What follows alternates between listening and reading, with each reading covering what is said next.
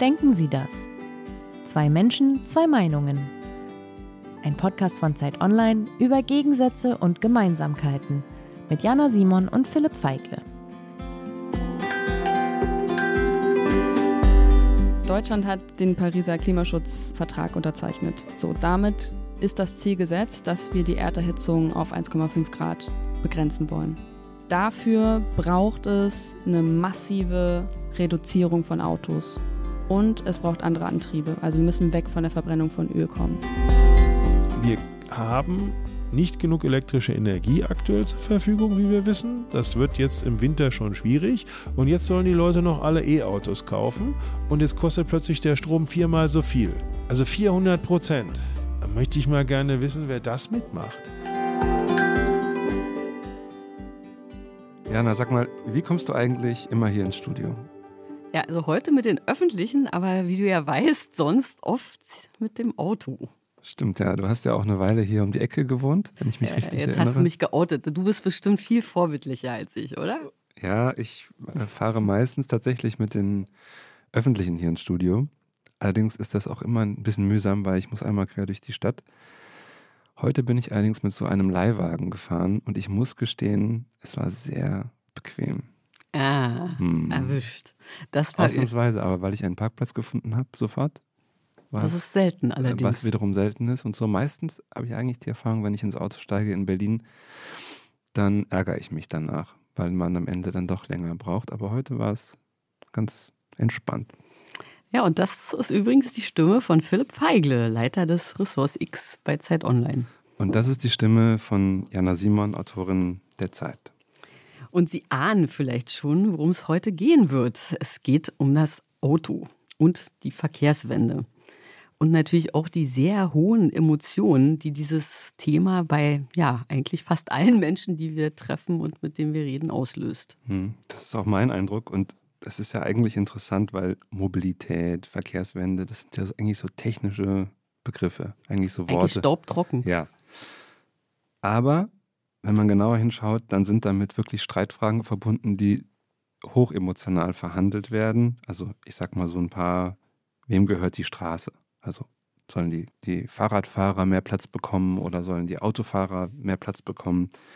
Radfahrer gegen Autofahrer überhaupt im Straßenverkehr. Riesiges Thema, emotionales Thema, was auch viel Hass und Wut immer auslöst auf beiden Seiten. Die Frage, soll man SUVs verbieten, weil sie zu viel Platz wegnehmen? Soll man Innenstädte für Autos sperren? Wir haben hier in Berlin diesen Streit um die Friedrichstraße, die jetzt für Autos gesperrt war, was jetzt wieder aufgehoben werden soll, aber was hat auch unglaubliche Emotionen freigesetzt. Und deswegen haben wir gedacht, das ist eigentlich ein gutes Thema für unseren Podcast. Gerade gab es in Berlin ja einen Fall. Eine Radfahrerin wurde von einem Betonmischer totgefahren und ein Fahrzeug, das den Betonmischer anheben sollte, stand im Stau, weil sich eben Klimaaktivisten auf der Berliner Autobahn festgeklebt hatten. Das hat die Stadt wochenlang beschäftigt und alle Schlagzeilen beherrscht. Daran sieht man eben auch, dass das Autothema sehr eng mit dem Kampf gegen den Klimawandel zusammenhängt. Wie muss sich der Verkehr verändern und wie können wir es schaffen, dass weniger Emissionen ausgestoßen werden, damit wir eben die Klimaziele schaffen? Mhm. Ja, und damit wir weniger Emissionen ausstoßen, bräuchte es ja eigentlich, das sagen uns die Forscherinnen und Forscher, viel weniger Autos und nicht mehr. In Deutschland passiert genau das. Es gibt immer mehr Autos auf den Straßen. Ja, also letzt- letztes Jahr waren es sogar 48,5 Millionen. Ja, ich habe nochmal nachgeschaut. Wir haben gerade eine Datengeschichte auf Zeit Online gemacht. 580 Pkw kommen momentan auf 1000 Einwohner. Das heißt, statistisch hat wirklich jeder Zweite in Deutschland ein Auto. Inklusive Greisen und Babys. Absolut, ja. Und das ist deutlich mehr als noch vor zehn Jahren. Und deshalb wird eine Frage immer drängender, die wir heute auch mit unseren Gästen diskutieren wollen. Müssen wir nicht eigentlich auf einen Großteil dieser Autos verzichten? Brauchen wir nicht weniger Autos anstatt mehr? Und wenn ja, wie ginge das? Ja, und da sind ja naturgemäß unsere beiden heutigen Gäste völlig unterschiedlicher Meinung. Wir haben diesmal zwei Experten eingeladen, sind tatsächlich diesmal auch Aktivisten, muss man sagen. Das ist äh, in dem Fall auch für uns eine Premiere, dass eben zwei Aktivisten hier sind. Aber beide haben ihre persönlichen Überzeugungen, muss man sagen, zum Beruf gemacht. Also sie sprechen nicht nur für ihre Organisation, sondern sie sind auch tatsächlich persönlich von ihren Meinungen überzeugt. Und mal sehen, ob es da überhaupt möglich ist, etwas zu finden, wo die beiden sich überhaupt noch darauf einigen können. Hm. Ja, das ist auch mein Eindruck. Wir haben tatsächlich zwei sehr Überzeugte zu Gast. Da ist zum einen Marion Thiemann. Sie ist 33 Jahre alt und sie ist seit 2017 Campaignerin und Verkehrsexpertin bei Greenpeace in Hamburg.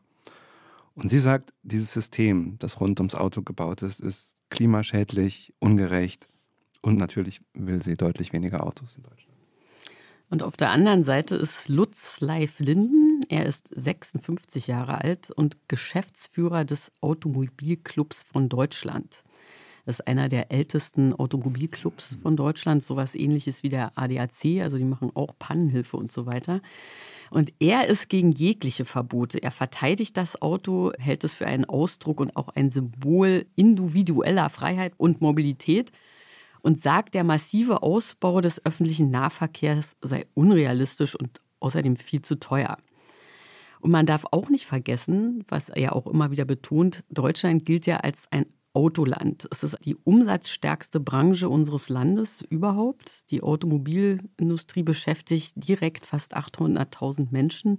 Insgesamt, je nachdem, was man dazu zählt und was nicht, sind es um die 1,7 Millionen Menschen. Die Zahlen variieren da ziemlich, weil äh, je nachdem, was man da dazu rechnet, sind es einmal sehr, sehr viel mehr oder auch sehr viel weniger. Ja, und für alle, die noch nicht wissen, was, wie unser Podcast funktioniert, erkläre ich nochmal, was wir hier eigentlich machen.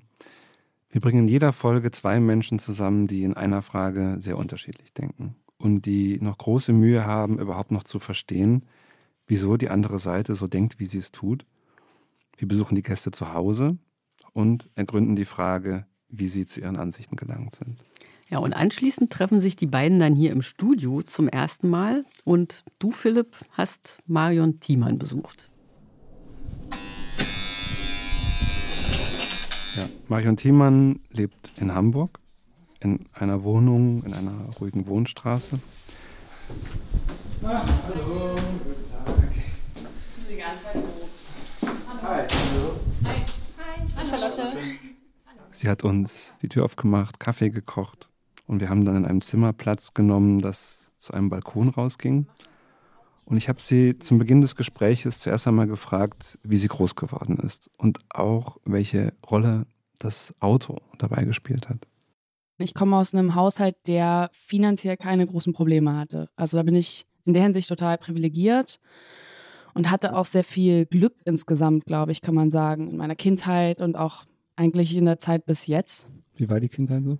Sehr glücklich sehr glücklich und ich hatte sehr viel Raum für mich selber, glaube ich, im Vergleich zu anderen. Und genau, meine Eltern sind äh, AkademikerInnen und haben mir sehr früh auch so Wertschätzung für Natur beigebracht und auch in dem, was sie vorgelebt haben oder wo wir unsere Urlaube verbracht haben. Also sehr viele Werte, was Umweltbewusstsein angeht, mit vermittelt. Wir haben sehr viel Zeit in der Natur verbracht. Also einfach wandern gehen, Fahrrad fahren, am Meer sein.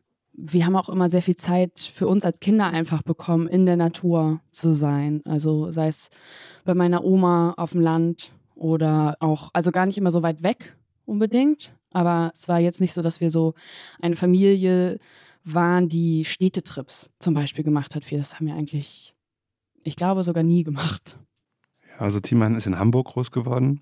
Die Eltern waren selbst in der Umweltbewegung aktiv. Aber dennoch, das Auto gehörte auch in dieser Familie immer dazu. Ja, wir hatten immer ein Auto. Also das spielte eigentlich eine große Rolle bei unserer Familie. Und bei mir kann ich, glaube ich, auch sagen, also es ist relativ normal in Anführungsstrichen gewesen. Also wir hatten ein Auto, wir sind damit in Urlaub gefahren das fing auch sehr früh an, dass zum Beispiel meine Schwester nach ihren ersten Worten Mama und Papa kam Auto als Wort. Wir haben unseren Autos Namen gegeben. Norbert, Betty, Bob. Das sind wirklich die Namen jetzt der Autos? Ja, das sind jetzt die echten Namen.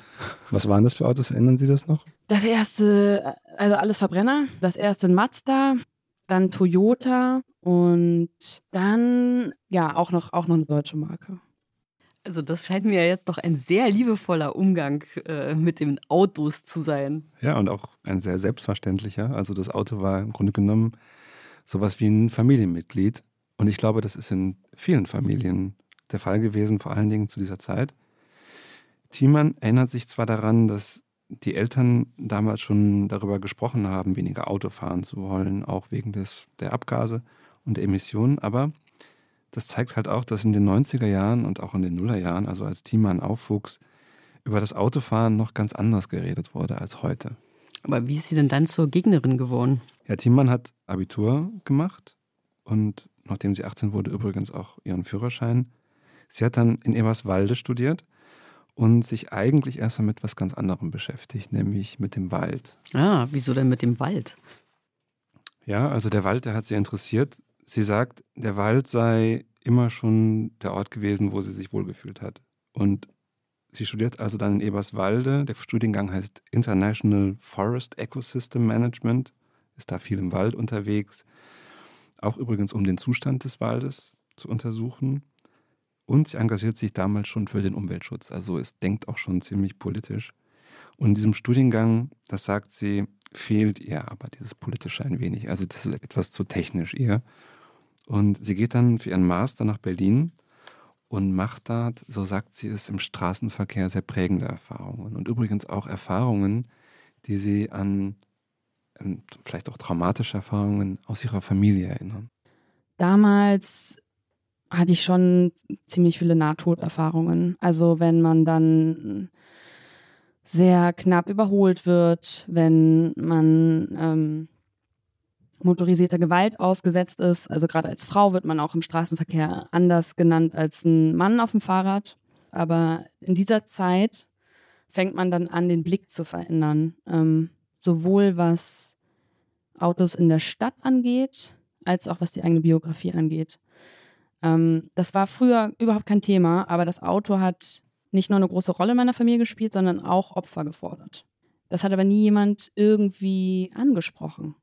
Zum Beispiel mein einer Opa, der Fahrrad gefahren ist und dann äh, hat ein Autofahrer die Tür geöffnet und er ist über diese Tür geflogen. Also ein Autounfall. Einer der ersten sozusagen. Es gibt halt eine ganze Reihe. Es ist total verrückt, wenn man mal anfängt, tiefer zu graben. Mein anderer Opa hat jemanden totgefahren und wollte dann nie wieder Auto fahren, musste das aber für seinen Job. Und dann hat meine Oma ihn immer gefahren. Das heißt, hätte sie es nicht gemacht, hätte er seinen Job verloren. Und er hat nie darüber gesprochen. Mein Vater hatte auf der Autobahn einen Autounfall und hatte großes, großes Glück, dass er das überhaupt überlebt hat. Und es gab auch einen besonders prägenden Moment mit meinem Vater. Da habe ich schon gemerkt, okay, irgendwas stimmt nicht, irgendwas ist anders mit meinen Eltern. Die waren so still an dem Tag.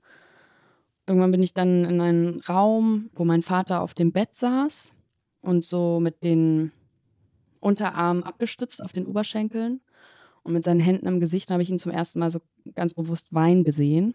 Und ich wusste einfach in dem Moment, okay, es ist was ganz Schlimmes passiert. Und das war, weil mein Onkel, also sein Bruder, in einem Autounfall gestorben ist. Und ich selber, als ich äh, auf dem Land bei meiner Oma war, war ich sehr klein, also so unter fünf auf jeden Fall.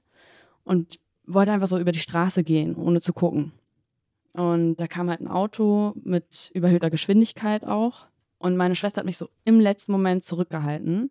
Und hätte sie mir damals nicht das Leben gerettet, das muss ich wirklich so sagen, würde ich hier gar nicht sitzen. Also das sind ja nun wirklich sehr einschneidende persönliche und auch traumatische Erfahrungen. Hm. Ja, sie hatte sehr prägende Erfahrungen gemacht, die rund um das Auto kreisen.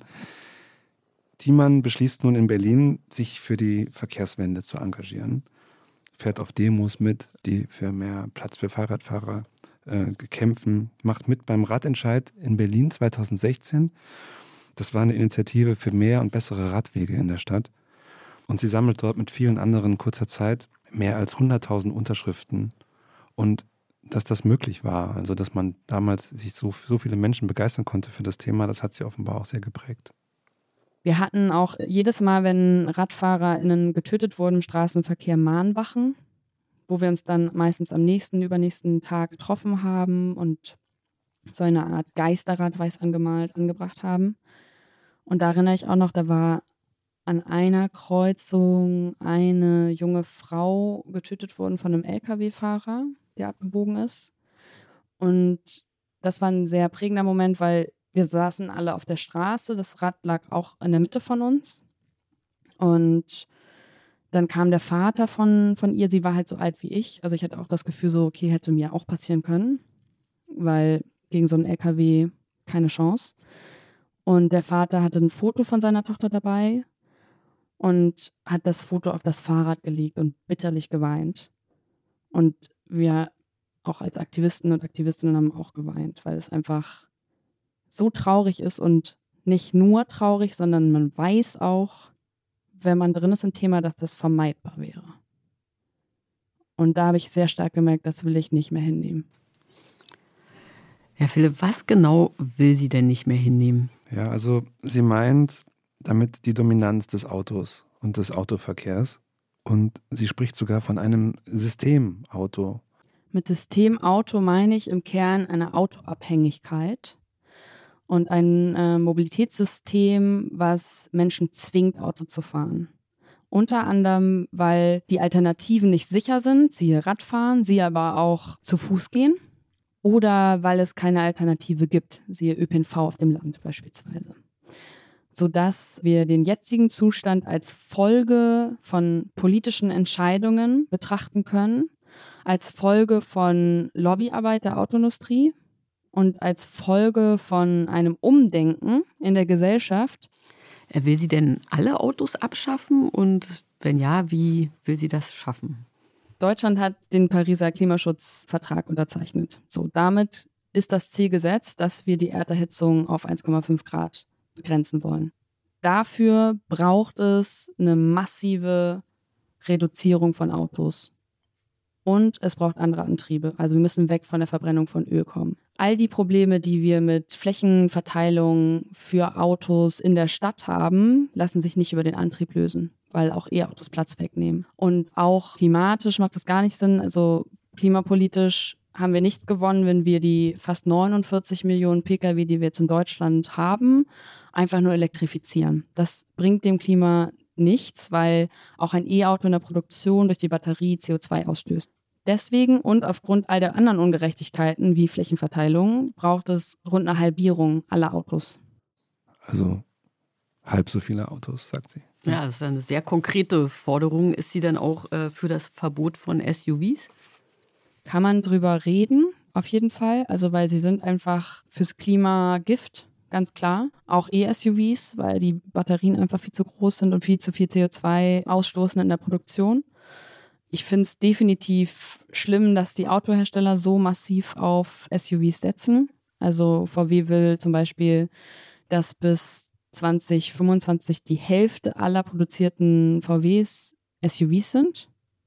Und das untergräbt massiv alle Klimaschutzambitionen von der Autoindustrie. Ich fände es zum Beispiel gut, wenn man in, also nicht nur autofreie Gebiete hat, sondern grundsätzlich auch viel mehr über die Größe von Autos spricht. Also weil das einfach ein riesiges Problem ist. Nun ist Herr Thiemann in der Stadt groß geworden und ein ziemlich offensichtlicher Einwand gegen ihre Position ist, dass auf dem Land das Ganze nicht funktioniert. Dass es dort keinen öffentlichen Nahverkehr gibt und dass dieser Kampf gegen das Auto im Prinzip eine Angelegenheit und das Anliegen von jungen Städtern ist. Kann man ja in gewisser Weise auch so sehen. Aber was sagt sie denn selber dazu? dass es nicht so einfach ist wie in der Stadt, ist völlig klar. Ich habe zum Beispiel früher, als ich auf dem Land bei meiner Oma viel war, immer die ganzen Sommer natürlich auch schon eine Idee davon bekommen, dass es anders ist auf dem Land als in der Stadt. Aber wir sind, was die Klimakrise angeht, bei einem Punkt, wo wir uns das einfach nicht leisten können, zu sagen, naja, die Städte machen mal was und auf dem Land geht es schön weiter. Hast du sie denn auch gefragt, ob sie verstehen kann, wie ihr Gegenüber demnächst, der jetzt bald hier mit ihr zusammen sitzen wird, also wie Lutz Leif Linden in wenigen Minuten zu seiner Meinung gelangt sein könnte? Klar, Jana. Ich glaube, das hängt stark davon ab, wie viel man sich Themen wie zum Beispiel der Klimakrise geöffnet hat, auch emotional, ehrlich gesagt. Ich habe das ja selber total lange verdrängt, was die Klimakrise bedeutet, übersetzt auch für meine Familie, für meine Freunde und Freundinnen, für uns als Gesellschaft und Demokratie. Und wenn man das einmal emotional zugelassen hat, dann ändert das einfach die Sichtweise. Dann kann man bestimmte Dinge, möchte man nicht mehr machen. Und da würde mich interessieren, welche Gedanken er sich dazu macht. Zusammengefasst, ein Teil von mir, ja, kann es verstehen. Ein anderer Teil fragt sich, ob es nicht auch da Fragen dazu gibt, wie es mit unseren Kindern und Enkeln weitergehen soll, was wir denen überlassen. Weil es einfach massiv ungerecht ist, wenn ich auf ein Autosystem weiter aufbaue und andere aber die Rechnung zahlen. Ja, Philipp, und jetzt kommen wir zur Skala. Hm, wir die fragen Skala. ja immer, immer unsere Gesprächspartner, wie sicher sie sich ihrer Meinung sind auf einer Skala von 1 bis 10. Wenn eins unsicher ist und zehn sehr Zehn- sicher, zehn ist sehr 15. Also du hörst, sie ist sich nicht nur sehr sicher, sondern sie ist sich Mega sicher. bombensicher. Jana, du hast Lutz Live Linden getroffen, der ja komplett anders denkt und ich vermute mal, das wirst du mir gleich alles erzählen, auch ganz anders aufgewachsen ist als Marion Thiemann und sich deshalb auch heute auf der Gegenseite engagiert. Wie war das? Ja, das kann man so sagen. Er hat tatsächlich eine völlig andere Meinung.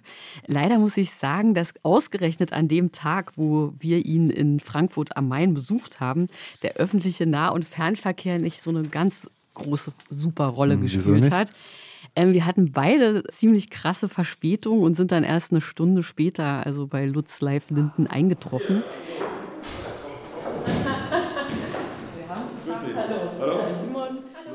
Oh, schon alles fertig. Der wohnt mit seiner Frau in der Frankfurter Innenstadt, äh, ganz oben in einem Penthouse. Da ist also sehr viel Glas, sehr hell, ganz viel asiatische Kunst an den Wänden. Und man kann daran sehen, dass die beiden sehr viel reisen. Also Mobilität spielt auf jeden Fall eine große Rolle. Linden ist im Frankfurter Umland aufgewachsen. Seine Mutter war Hausfrau und sein Vater war Journalist. Er hatte dann später auch eine eigene Marketingfirma, wo er sich auch schon mit Autos beschäftigt hat. Und außerdem war er wie heute sein Sohn, also eine gewisse Erbfolge, von 1958 bis zu seinem Tod 1982 Geschäftsführer des Automobilclubs von Deutschland Eine richtige Dynastie. ist eine Dynastie, eine richtige Autodynastie. Also er hatte den Job, den sein Sohn jetzt seit fünf Jahren macht. Ich würde mal sagen, ab der Zeit, ab die die Wahrnehmung selbst eingesetzt hat, bin ich im Auto natürlich mitgefahren. Meine Eltern haben zwei Jahre von meiner Geburt Frankfurt verlassen und sind in den Speckgürtel, wie das so schön heißt, gezogen. Da war natürlich hier und da, äh, wissen das, wenn man sie zum, zum Einkaufen oder wenn sie zum Sport oder wo auch immer hinwollen oder zur weiterführenden Schule, ist natürlich das äh, ÖPNV-System vor 50 Jahren anders gewesen, als es heute ist. Wobei es ist heute an vielen Stellen auch immer noch nicht besser. Das heißt, sie mussten mit dem Auto zur Schule fahren. Oder? Ja, es fängt dann, genau, es fängt dann irgendwann an. Also Schule, dann geht noch Bus, aber dann fahren halt nur drei Busse am Tag und dann haben sie irgendwann in der Oberstufe neun Stunden oder sie haben noch Sport und dann wissen sie, wie das halt dann abends ist, wenn sie um 16, 17 oder 18 Uhr nach Hause kommen ja? oder nach Hause wollen und da ist da nichts mehr da. Also Thiemann würde jetzt sagen, er hat sich sehr früh an das System Auto gewöhnt. Absolut. Ja, natürlich, wir hatten verschiedene Autos zu Hause. Meine Mutter hatte ein Auto, mein Vater hatte mehrere Autos. Mein Vater hatte auch einen Fahrer zur Verfügung. Also äh, sicherlich da natürlich auch etwas anders aufgewachsen und mit vielen Dingen der Mobilität. Ja, ich bin auch relativ früh schon sicherlich äh, zur damaligen Zeit mit meinem Vater hier und da mitgeflogen. Er hat mich also auch mal mitgenommen. Und deswegen war für mich ist das Reisen bis heute ganz normal und äh, eigentlich gehört es auch mit zum Job. Ja, also man kann wirklich sagen, er hat sein Leben mit und für das Auto verbracht. Ähm, sein Vater hat als Chef des Automobilclubs auch Rennsport, also Formel-1-Rennen mit veranstaltet. Jetzt macht der Sohn das. Aber noch einmal zurück zur Schule. Danach war er nämlich bei der Bundeswehr und hat dann später Wirtschaftsingenieurwissenschaften studiert und hatte dann auch eine Marketingfirma für Motorsport und für Autos gegründet. Also es ist wirklich tatsächlich hat sehr ähnliche Sachen wie sein Vater gemacht.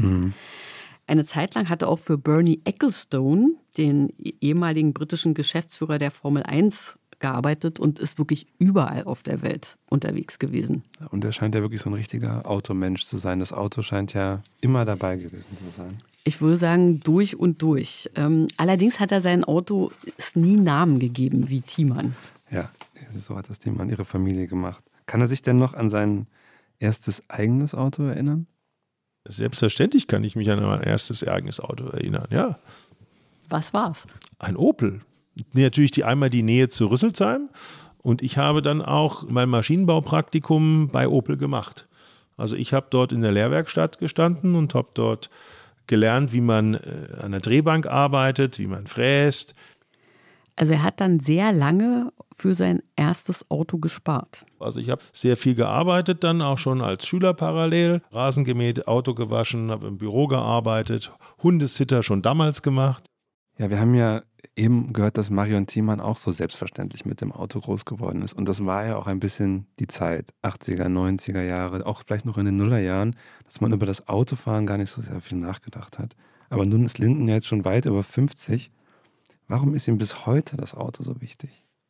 Insofern war für mich, die, es war eine Freiheit, ja, aber es war eine persönliche Individualmobilität, die sie haben. Sie waren oder sie sind nicht abhängig von minderwertigen Angeboten. Also Sie hatten jetzt heute, Kollegin, eine Stunde Verspätung mit dem Zug. Ich habe es auch schon mal erlebt, dass die dann reihenweise ausgefallen sind oder man aussteigen musste oder anderes. Und dann bestimmte Orte sind auch teilweise sehr schlecht zu erreichen. Sie wissen das. Also versuchen Sie mal nach Flesensee zu fahren von, von Berlin aus mit dem Zug. Da sind Sie, glaube ich, einen ganzen Tag unterwegs. Mit dem Auto sind Sie dann eineinhalb Stunden. Ja? Das sind bestimmte Dinge, die einem dann einfach dieses Auto ermöglicht. Freunde zu besuchen, sich weiterzubilden, Sport zu machen. Ich glaube, das ist etwas, was immer noch einen sehr, sehr hohen Stellenwert hat. Für viele Leute auch, ja. Oder gemeinsam mit der Familie etwas zu erleben, irgendwo hinzufahren. Ich glaube, das ist doch sehr, sehr wichtig. Ja, also man kann sagen, er ist sowas wie ein Mobilitäts-, auch ein Technik-Junkie. Es hat ihn immer unheimlich interessiert, wie die Dinge, also auch wie Autos technisch funktionieren. Aber ich wollte dann, jetzt kommen wir dazu, ich wollte etwas machen, ja, was vielleicht auch ein bisschen mit, wie funktioniert das? Wie kann ich das selber zusammenbauen? Das hat mich immer interessiert. Mich interessiert alles, was sich bewegt, nicht nur das Auto. Also ich habe alle Segelscheine, ich habe alle Motorbootscheine, mir fehlt noch der Flugschein, aber er kommt sicherlich auch noch bald. Alles, was sich bewegt, wollte selber wissen, wie kann man die bewegen und wie funktionieren sie. Und das war immer so, mich hat alles aber äh, sozusagen, das war aber schon immer so? Also hatten Sie dann als Kind auch so Matchbox-Autos und sowas? Ja, ja natürlich. Ja. Hm. Ein Matchbox-Koffer, ja, da waren die Autos drin und dann war der Kleine ganz ruhig, wenn er irgendwo mitgegangen ist. Ja, das klingt ja so, als ob es nicht nur um das Auto ginge, sondern um eine viel größere Frage, nämlich die Freiheit, sich bewegen zu können, reisen zu können. Und das ist ja etwas, was gerade auch im Zuge der Klimakrise viel diskutiert wird. Also wie viel wird das eigentlich noch möglich sein? Und ich glaube, wo sich die beiden auch nicht einig sein werden. Nun steht aber jetzt spezifisch das Auto ja auch mehr und mehr in der Kritik. Was sagt er denn zu dieser Kritik? Ich glaube, also es, zum Teil ist es sicherlich noch ein ideologisches und auch ein, ähm, ein Sozialneidfaktor bei einigen Herrschaften. Es ist immer noch, leider. Auf der anderen Seite ähm, ist es auch ein Punkt zu sagen, wenn ich in einer Großstadt lebe, wie in Berlin, habe dort Möglichkeiten, mich eben ganz anders fortzubewegen. Ist es vielleicht was anderes, als wenn einer in Gelnhausen wohnt oder in Marburg wohnt und fährt jeden Morgen zur Arbeit nach Frankfurt? Das ist der Punkt. Und deswegen will ich immer mal sagen, also ich kann es verstehen, wenn der, der Spruch heißt, heute ist am 18-Jährigen das iPad wichtiger als ein Auto. Ja, wenn er in Berlin lebt, fragen Sie mal den Jungen, der in Kulmbach wohnt und zur Berufsschule möchte, die aber zwei Ortschaften weiter ist. Und sein Fußballverein, der gerade aufgestiegen ist, spielt jetzt auch woanders. Der hat ein ganz anderes Verhältnis dazu. Ja, da spricht er natürlich einen Punkt an, eben den Unterschied zwischen Stadt und Land. Also da müsste man natürlich den öffentlichen Nahverkehr sehr viel besser und ja, mehr ausbauen, aber das hält er für unmöglich. Das wird kein Mensch bezahlen können. Das ist der Punkt. Wir haben da einfach eine andere geografische Lage als einige andere Länder, das muss man auch sagen. Und sie werden, das wird kein Mensch der Welt heute mehr bezahlen können. Sie wissen noch, wie lange wir allein gebraucht haben jetzt für diesen Ausbau der Schienennetzes äh, München, Nürnberg, Berlin. Die Strecke Köln-Frankfurt hat, ich glaube, 20 Jahre haben sie an dem Projekt gearbeitet. Da können Sie sich mal vorstellen, wann die mit den nächsten Projekten, wenn die dann in Angriff genommen wären, überhaupt fertig sind. Das ist der, das haben hier sicherlich einige Leute verschlafen oder man muss halt ganz anders bauen. Sie werden nie es schaffen, dass wir einen Buspendelverkehr haben, der alle halbe Stunde, ich sag jetzt mal, weiter zwischen Potsdam weiter entfernt oder so die Leute dorthin bringen wird. Das wird es nicht geben. Das kann kein Mensch bezahlen. Niemand. Jana, jetzt habe ich ein Problem. Also den öffentlichen Nahverkehr will er nicht ausbauen und vom Auto weg will er ja auch nicht. Wie will er denn überhaupt die Klimaziele erreichen? Ja, das habe ich ihn auch gefragt. Also es gibt sicherlich ein Thema, mit dem man es relativ schnell unterstützen oder schaffen könnte. Das wären sicherlich E-Fuels auf Wasserstoffträgerbasis. Der Punkt ist folgender. Wir haben in Deutschland im Augenblick zwischen 47, ich rede jetzt erstmal von Deutschland. Wir werden alleine, ganz ehrlich, das hier nicht retten, das Weltklima. Ja, wenn das einer glaubt, schöner Fantast. Ja, weil, allein nicht, aber vielleicht mit anderen zusammen. Ja, aber wir haben 1,8 Prozent, also die am Welt-CO2-Ausstoß.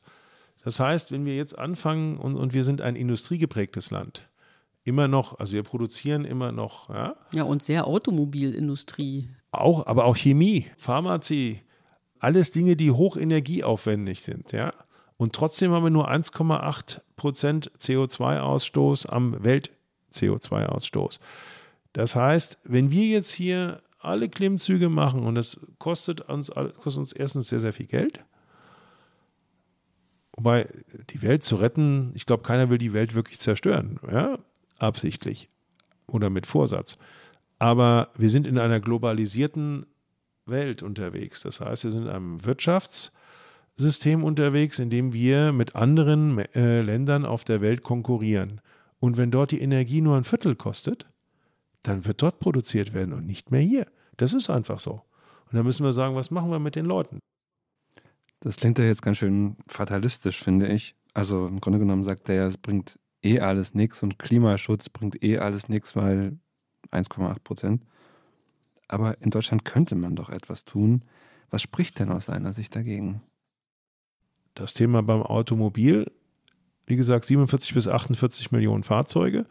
Wir bauen in Deutschland, werden im Jahr etwa drei Millionen Neufahrzeuge zugelassen. Das heißt, wir bräuchten 15, 18 Jahre, wenn jeder nur, also wenn nur noch Elektrofahrzeuge verkauft werden in Deutschland, bis alle plötzlich elektrisch wären. Also ist das nicht die Lösung. Das heißt, wir müssen gucken, und das ist auch technisch möglich, dass man andere Treibstoffe einsetzt.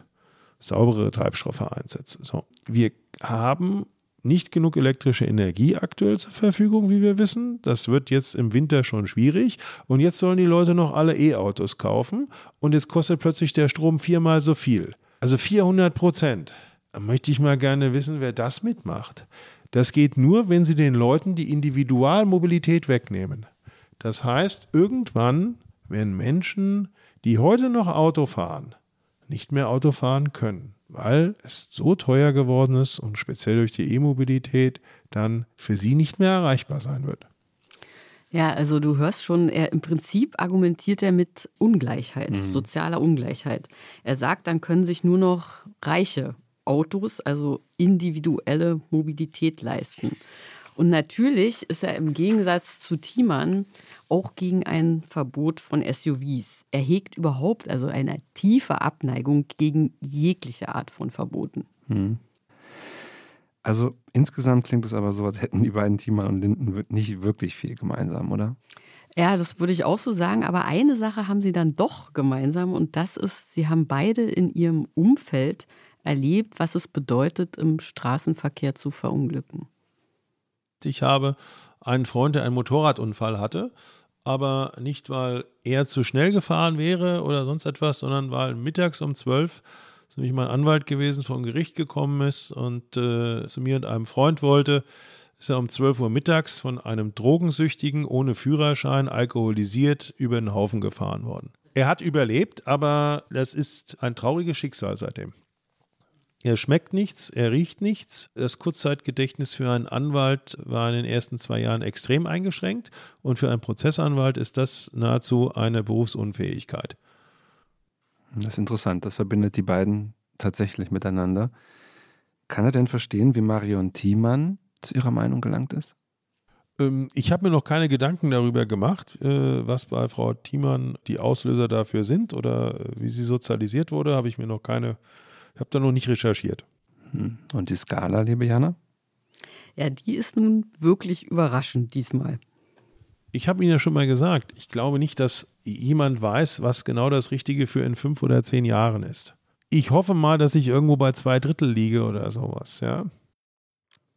Hm, lass mal rechnen, Jana. Zwei Drittel von zehn, ne? Zehn ist bei uns ganz sicher. Das heißt also, er ist irgendwie so 6,6. Irgendwas zwischen 6 und 7. Ja, eine schwierige Rechenaufgabe. ähm, also ich glaube schon eher, dass er sich sehr sicher ist, aber eine konkrete Zahl wollte er nicht nennen. Ja, das wird ja dann sicherlich gleich spannend werden. Ja, ich bin auch sehr gespannt.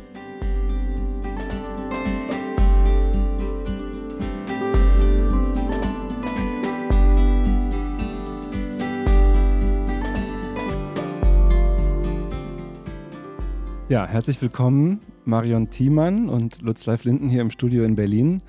Sie haben ja beide den ersten Teil oder die Interviews des ersten Teils gelesen und wissen also, was der und die jeweils andere gesagt hat.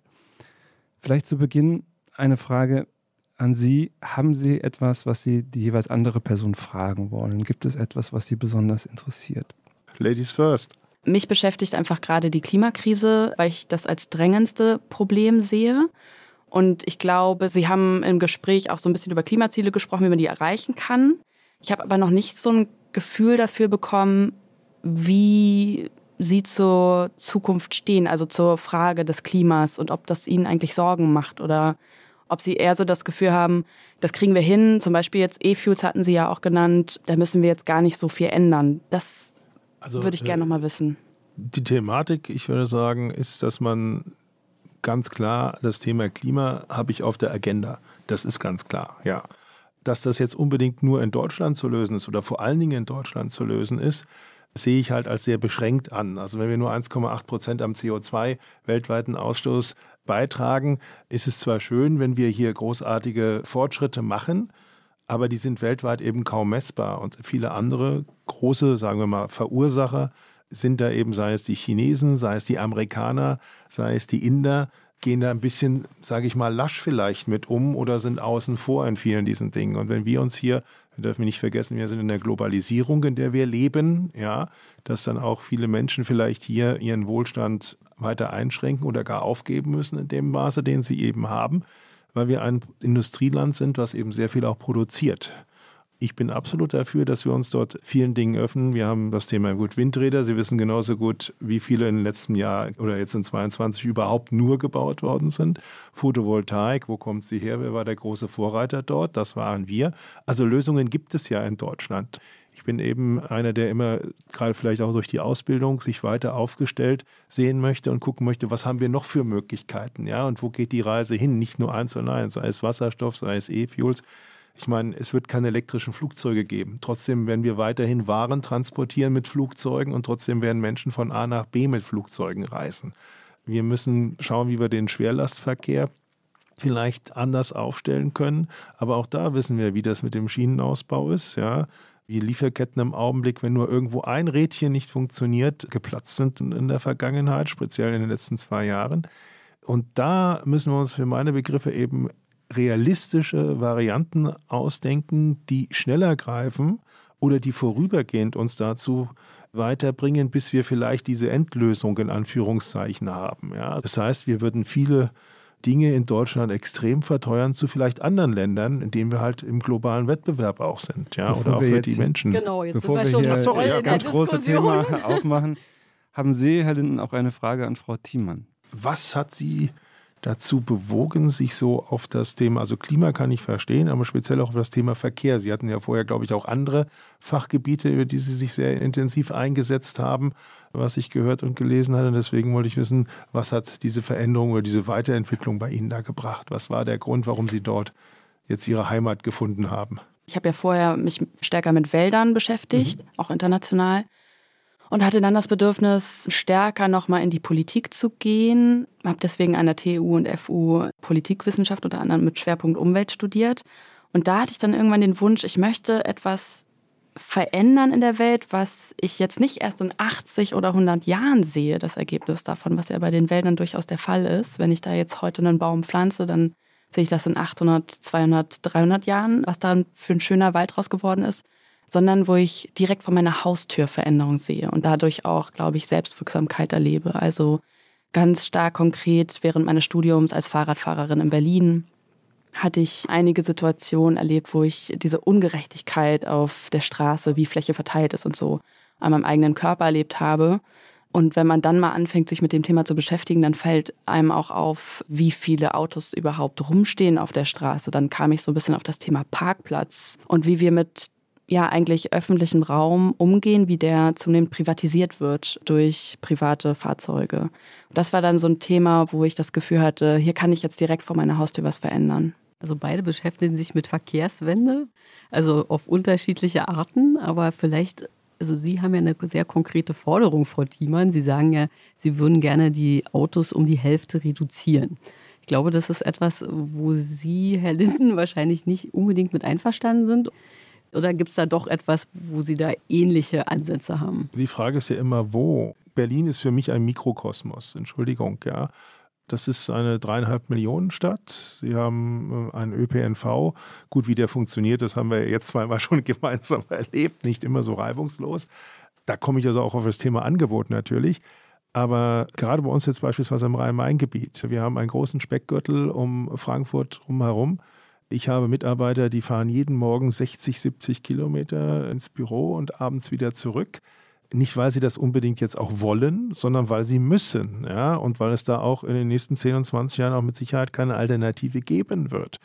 Oder um es jetzt auf meinen, ich habe das ja auch selbst, bevor ich noch in die Stadt gezogen bin, vor den Toren gelebt, 16 Kilometer vom Büro entfernt. Mit dem ÖPNV fahre ich zwischen einer Stunde und anderthalb Stunden eine Fahrt. Das wären drei Stunden im Worst Case am Tag. Alle reden von Work-Life-Balance. Wenn ich mit dem Auto gefahren bin, war ich in zehn Minuten im Büro. Und da stellt sich halt schon die Frage, was ist jetzt, ja, oder mit dem Motorrad, was ist jetzt die notwendige Alternative? Und das auch immer wetterunabhängig, ja, weil ich ja nun mal im Endeffekt jeden Tag, egal wie das Wetter auch ist oder was ich mitnehmen muss oder danach vielleicht noch zum anderen Termin muss, das ist sicherlich die Dinge, man kann die Leute nicht davon abhängen, sage ich mal, von ihrer Mobilität. Deswegen bin ich mit dem Thema Verbote immer schwierig, aber ich will ja auch mal einen passenden Verkehrsträger. Wenn ich von Frankfurt nach Köln fahre, setze ich mich in den ICE, weil ich bin in 58 Minuten vom Frankfurter Flughafen mit dem ICE in, in Köln. Also es hängt immer so ein bisschen davon ab, was ist die Möglichkeit, wo muss ich hin, was muss ich transportieren, wie bin ich eingeschränkt, Handicap, was muss ich mitnehmen mehrere Großeinkäufe. Fahren Sie mal bitte sehr selbst mit dem Lastenrad am Samstag zum Großeinkauf in irgendeinen riesen Supermarkt oder so. Um da einmal einzuhaken, also heißt das, sollen so viele Autos weiterhin auf der Straße fahren wie bisher oder sind Sie schon dabei zu sagen, wir müssen runter mit der Zahl der Autos? Wenn Sie das passende Angebot haben, wird sich das für den freien Markt regeln. Das ist immer ein Thema, was ich so ein bisschen sehe. Also Sie haben ja ein, wenn das Angebot und die Nachfrage matchen, dann ist es ja super. Nur wenn es halt nicht matcht, dann oder keine vernünftige Alternative darstellt, gerade jetzt in den Corona-Zeiten. Ich habe dann zusammengesessen mit den Leuten aus den einzelnen Bundesländern, die die Bahnlinien betreiben, größtenteils, und auch die Busse werden auch größtenteils von der Bahn betrieben, die sagen, sag ich, warum habt ihr denn gar nichts mehr angeboten, nichts mehr gefahren? Ja, Schule ist ausgefallen. Wenn die Grundauslastung selbst für den Bus fällt, dann haben sie keine Busverbindung mehr. Wie sollen die Leute zum Arzt kommen? Wie sollen die Leute in ihren Job kommen? Das ist ja der Punkt. Was Sie jetzt gesagt haben, ist ja eigentlich eine Beschreibung wie es jetzt ist. Wir leben in einem extrem autoabhängigen Land. Das heißt, wir sind in unserer Mobilität darauf angewiesen, mit dem Auto zu fahren. Also viele von uns, nicht alle. Absolut richtig. Das ist das Ergebnis einer sehr autozentrierten Verkehrspolitik über Jahrzehnte einer sehr autozentrierten Denkweise der EntscheidungsträgerInnen? Vielleicht auch, entschuldigen Sie nur vielleicht auch, weil der Staat nicht mehr investieren wollte in andere Verkehrsträger, weil man sich immer mehr auch zurückgezogen hat aus diesem Bereich und die Leute mussten irgendwie ähm, ihrem Mobilitätssinn auch nachkommen. Also ich glaube nicht, dass da irgendjemand hat gesagt, wir müssen jetzt unbedingt mehr Autos auf der Straße haben. Sicherlich auch ein wichtiger Aspekt, also diese Investitionsentscheidungen, wie viel Geld fließt in Straßenbau, wie viel fließt in Schienenbau. Wir haben in den letzten Jahren zu beobachten mehrere Kilometer Straßenzuwachs und eine Reduzierung von der Schiene, weil Strecken deaktiviert wurden, Bahnhöfe privatisiert wurden etc. Also das, was Sie jetzt beschrieben haben, finde ich, ist eine total treffende Beschreibung, wie es gerade ist und was das Ergebnis von dieser sehr zentrierten, autozentrierten Politik über Jahrzehnte hin ist und wo sicherlich auch die Industrie eine Rolle spielt, weil wären wir jetzt kein autoproduzierendes Land, dann hätten wir vielleicht auch so ein Zugsystem wie in der Schweiz oder irgendwo in anderen Ländern, die da vielleicht ein bisschen, ja, auch eine andere Identität vielleicht auch in der Produktionsweise und so weiter hätten. Insofern, also da sind wir, glaube ich, auf derselben Seite. Ich fand interessant, was Sie gesagt haben. Sie müssen Auto fahren. Also viele Menschen wollen das gar nicht. Jetzt gerade Pendler und Pendlerinnen. Die Erfahrung habe ich auch, dass viele Menschen, wenn sie die wirkliche Wahl hätten zwischen einer super guten, zuverlässigen, attraktiven Zugverbindung oder einem Bus, der sie abholt, sagen wir auf dem Land, On-Demand, Rufbusse, die einen abholen würden und auch nicht nur in Zeiten von dem Schulbus, sondern wirklich an meinen Bedürfnissen ausgerichtet, dann würden die sich das auch nicht antun, weil es ist ja einfach unfassbar viel Zeit, die man im Autoverkehr verliert, im Stau. Parkplatzsuche in der Stadt fange ich gar nicht an. Das ist ja Lebenszeit, das haben Sie angesprochen. Genau darum geht es mir. Also, dass das geändert wird, dass wir die Alternativen ausbauen, dass wir Angebote schaffen, dass wir aber auch nochmal hinschauen, was der Autoverkehr für uns eigentlich bedeutet, in, so wie wir ihn machen. Also ich bin nicht grundsätzlich gegen das Auto, nicht falsch verstehen. Ich habe selber einen Führerschein, ich fahre selber Auto. Nur die Art und Weise, wie wir Autos verwenden, ist meiner Meinung nach absolut ineffizient. Wenn wir einmal auf die Straße gucken, da sitzt dann meistens eine Person in einem ja leider immer größer werdenden Auto mittlerweile maximal zwei, aber eigentlich sieht man so gut wie keine Autos mehr, wo wirklich drei bis vier Leute drin sitzen. Also dieser Besetzungsgrad, da fängt es schon an, denke ich, ist einfach unfassbar unnachhaltig und ineffizient. Und wir haben einfach neben Flächenthemen, neben Gerechtigkeitsfragen, wer bezahlt dann eigentlich für die Folgen von Autoverkehr, ja, haben wir einfach ein riesiges Klimaproblem, so wie es jetzt läuft. Und das müssen wir eben ändern. Thema der Auslastung der Privatfahrzeuge ist eben ja unterschiedlich, glaube ich, zu welchen Zeiten Sie da reinschauen. Wenn, äh, das war der Durchschnitt, den ich jetzt Ja, genau, 1,3 Personen. Also den Durchschnitt kennen wir ja alle. Und Thematik ist halt da auch, wenn Familien unterwegs sind am Wochenende oder wenn Kinder morgens in die Schule gebracht werden, abends abgeholt werden oder Berufskollegen zusammen zur Arbeit fahren, ist das sicherlich immer noch was anderes. Ganz klar, da ist die Auslastung auch höher. Nichtsdestotrotz, ja, wir haben 48 Millionen zugelassene Fahrzeuge in Deutschland. Bei ich glaube fast 49 Millionen. Ja, waren zwischen 47 und 48, ja, 49 noch nicht, aber da werden wahrscheinlich einige dann wieder die Korken knallen lassen. Ich weiß es nicht. Nichtsdestotrotz ist da auch die Thematik, was Sie jetzt angesprochen hatten, ja, wie wollen wir das denn dann? Wir sagten ja, was wird da alles verbrannt und fahren wir elektrisch, dann wird es noch teurer werden. Das ist das nächste Thema. Haben wir die passende Infrastruktur vielleicht dafür? Aktuell nicht. Ich bin gespannt, wie Sie die On-Demand-Busse, finde ich toll. Also es gibt bei uns im Ort auch sowas, ein allgemeines Sammelruftaxi heißt das, ja. Also ich habe das zweimal ausprobiert, leider nicht mit, sagen wir mit sehr eingeschränktem Erfolg, leider nur. Und die Thematik, auch vielleicht alte Bahnlinien wieder ans Netz zu holen, ist sicherlich auf der einen Seite erstmal eine schöne Idee. Das zweite ist, die sind nicht elektrifiziert. Die sind größtenteils können wir ja dann ändern. wieder mit Dieseln fahren erstmal, dann elektrifizieren sie das mal. Also wir reden hier von Projekten, die, ich sage Ihnen ganz ehrlich, nicht mit einem 9-Euro-Ticket und auch nicht mit einem 49-Euro-Ticket bezahlbar sein werden. Ich überlege jetzt nur, wer das alles bezahlt aktuell oder wer das bezahlen soll. Das sind Projekte, die dermaßen, also wahrscheinlich fast zu spät kämen, deswegen auch kaum noch bezahlbar sind, glaube ich. Das ist jetzt nur eine realistische Einschätzung. Das hat gar nichts mit dem Thema pro Auto zu tun, sondern ich glaube, dass es kaum noch umsteuerbar ist, was dort in der Situation getan wurde. Also das klingt jetzt doch ganz schön fatalistisch. Was kann man denn dann trotzdem noch machen? Die Frage ist ja immer, so was wollen wir jetzt machen? Den Leuten weiterhin Mobilität ermöglichen. Ich glaube, da sind wir uns alle am Tisch einig. Individualmobilität einzudämmen, das hatten wir, glaube ich, mal vor 35 Jahren hier in einem angrenzenden Land. Das will keiner mehr. Ja? Sie meinen? Ja, DDR meinte ich damals. Mhm. Also da war die Mobilität eben sehr stark eingeschränkt. Das mhm. meine ich damit. Sie mussten 15 Jahre auf ein Fahrzeug warten. Das Thema, wo dürfen Sie in den Urlaub fahren? Ich glaube, das wollen wir ja alles nicht mehr. Ja? Also noch sind wir ja eigentlich ein freiheitsliebendes Land auf der anderen Seite. Und auch da, glaube ich, um das mal alle abzuholen, Frau Thiemann, da sind Sie auch dabei. Also Sie wollen eigentlich auch nicht, dass die Leute sich weniger bewegen, oder? Doch, auf jeden Fall. Doch. Also das, anders kommt das gar nicht hin mit den Klimazielen im Verkehr. Wenn wir jetzt einfach so weitermachen und sagen, wir tauschen die Antriebe in den Autos aus oder Fliegen genauso weiter wie vorher. Das, das kommt vorne und hinten nicht hin. Das A und O, um Klimaziele einzuhalten und auch Nachhaltigkeitsaspekte, Flächenverbrauch, Ressourcenverbrauch und so weiter, da die Kurve zu kriegen, endlich mal, braucht es weniger Mobilität. Also die Wege, die sich vermeiden lassen, das sind die besten Wege. In diese Richtung müssen wir auf jeden Fall. Das heißt für das Arbeitsleben, dass wir natürlich Homeoffice da, wo es möglich ist, ausbauen. Das hat sich jetzt durch Covid schon revolutioniert, würde ich sagen. Wichtig ist, dass wir da dranbleiben, das weiter ausbauen. Und die Leute, die eben nicht auf Wege verzichten können oder die Wege, die nicht verzichtbar sind, dass wir die nachhaltiger gestalten und auch effizienter gestalten, sprich gemeinsam fahren, nicht mehr mit der Verbrennung von Öl, das heißt Elektroauto, da wo ein Auto wirklich nicht vermeidbar Warum ist. heißt das denn nur Elektroauto? Darauf würde ich gleich kommen, weil Sie haben eben ganz viele Aspekte angerissen. Vielleicht Genau, vielleicht nochmal zu dieser Frage Stadt-Land, weil ich glaube, wir müssen schon ein bisschen differenzieren. Also wenn ich sage, wir müssen, um Klimaziele einzuhalten, erstmal Autoverkehr reduzieren, Autos halbieren insgesamt, dann verteilt sich das nicht gleich in Stadt und Land, ne? weil es in Stadt wirklich natürlich viel einfacher ist, die einzelne Teile der Stadt oder Innenstadtbereiche autofrei zu gestalten. Und natürlich wird es immer Menschen geben, die aufs Auto angewiesen sind, die auch auf ein eigenes Auto angewiesen sind. Also Sie würden auch jemanden, der von außen in die Stadt fährt, nicht mehr in die Stadt fahren lassen wollen. Weil Sie sagen, Sie machen dann den Stadtbereich autofrei. Ja, es sei denn, die Person ist wirklich aus Barrierefreiheitsgründen wirklich auf das eigene Auto angewiesen. Es gibt ja jetzt schon Modelle wie äh, das Autofahrende Umsteigen am Rand der Stadt. Also, dass es innerhalb der Stadt einen guten ÖPNV gibt, dass man draußen parken kann und dann umsteigt, das Auto gar nicht mehr braucht. Weil Fläche einfach zu kostbar ist, weil die auch Warum einfach. ist die Fläche denn jetzt so kostbar in der Stadt? Wer bezahlt die denn? Der Ähm. Fahrradfahrer zahlt keine Steuern. Der Pkw-Fahrer bezahlt Straßen.